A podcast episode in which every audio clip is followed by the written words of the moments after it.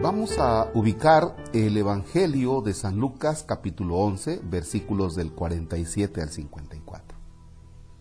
En el nombre del Padre y del Hijo y del Espíritu Santo. Jesús dijo a los fariseos y doctores de la ley, hay de ustedes que les construyen sepulcros a los profetas que los padres de ustedes asesinaron. Con eso dan a entender que están de acuerdo con lo que sus padres hicieron pues ellos los mataron y ustedes les construyen el sepulcro.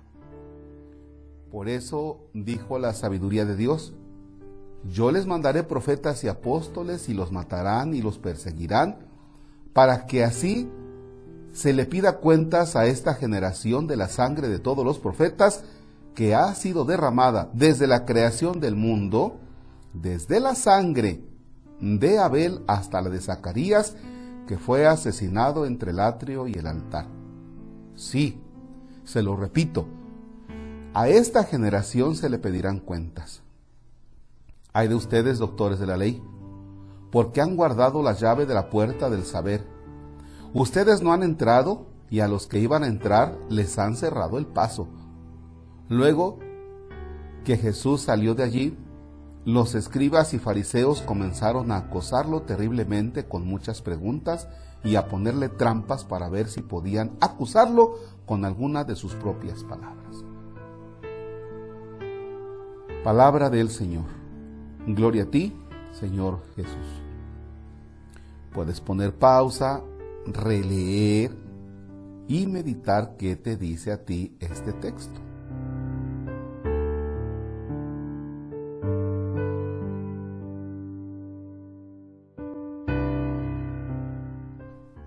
A mí, Marcos me dice lo siguiente, tomo dos puntos.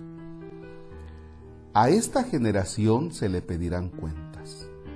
Ah, caray, a esta generación se le pedirán cuentas. Y ahora vamos a hacerlo más concreto, lo quiero hacer más concreto. A mí, Marcos, se me pedirá cuentas.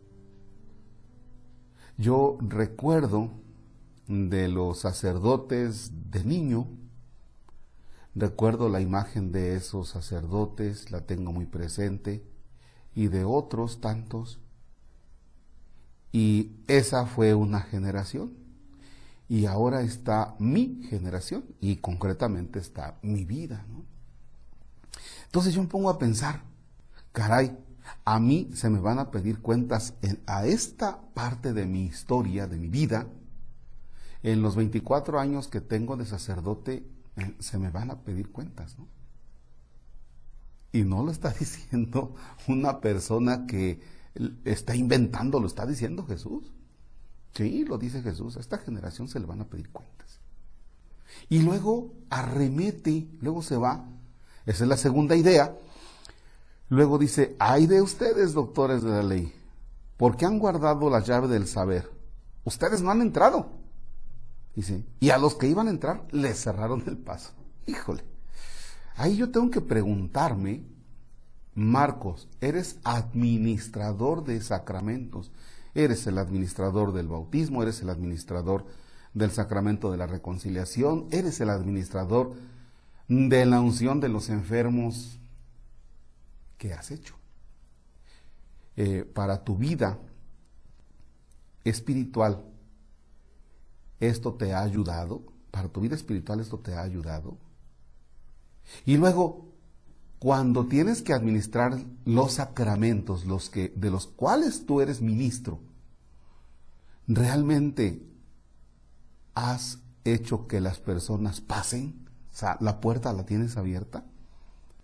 Porque si la puerta la tienes cerrada, Marcos, y, y no has dejado, no has dejado, o eres duro, Eres duro para, dejar que entren.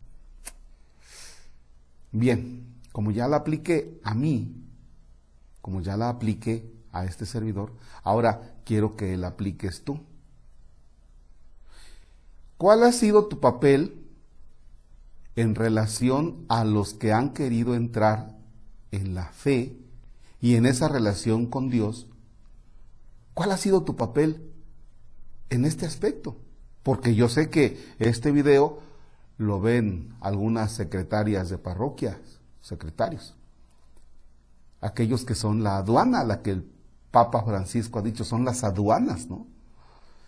A veces no dejar que las personas, y no me refiero a la puerta esa que abres, no, sino a la actitud que tienes que se considera como una puerta y cierras, ¿no? Yo sé que este, esta oración también la, la ven, la meditan, la hacen catequistas, varones, mujeres. ¿Y cuántas veces el catequista es duro, no? Es, es una puerta, tiene, tiene la llave y dice, tú no pasas. ¿Y pero por qué no? Pues porque lo digo yo, porque soy el catequista. Y tú no vas a pasar. Y dígase de lo mismo de sacristanes y dígase de lo mismo de ministros extraordinarios de la comunión y dígase de todos aquellos que estamos en los grupos.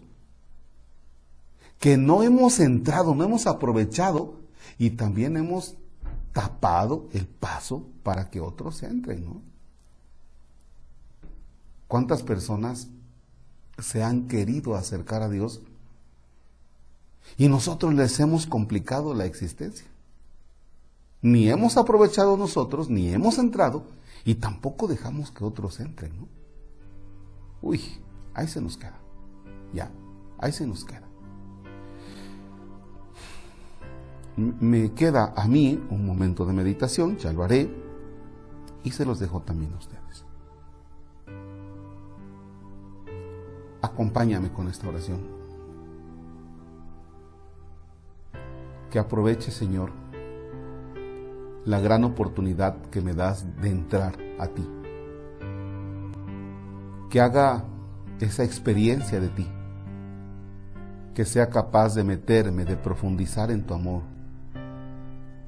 y que una vez profundizando en tu amor y dándome cuenta de todo lo que me amas, de lo mucho que me amas, sea también capaz de contagiar al otro y decirle que tú también lo amas y que lo esperas.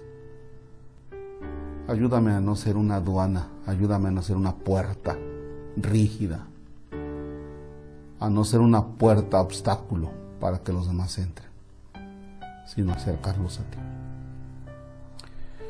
Padre nuestro que estás en el cielo, santificado sea tu nombre. Venga a nosotros tu reino, hágase tu voluntad en la tierra como en el cielo. Danos hoy nuestro pan de cada día, perdona nuestras ofensas como también nosotros perdonamos a los que nos ofenden. No nos dejes caer en tentación y líbranos del mal. El Señor esté con ustedes. La bendición de Dios Todopoderoso, Padre, Hijo y Espíritu Santo desciende y permanezca para siempre. Amén. Que tengan excelente día.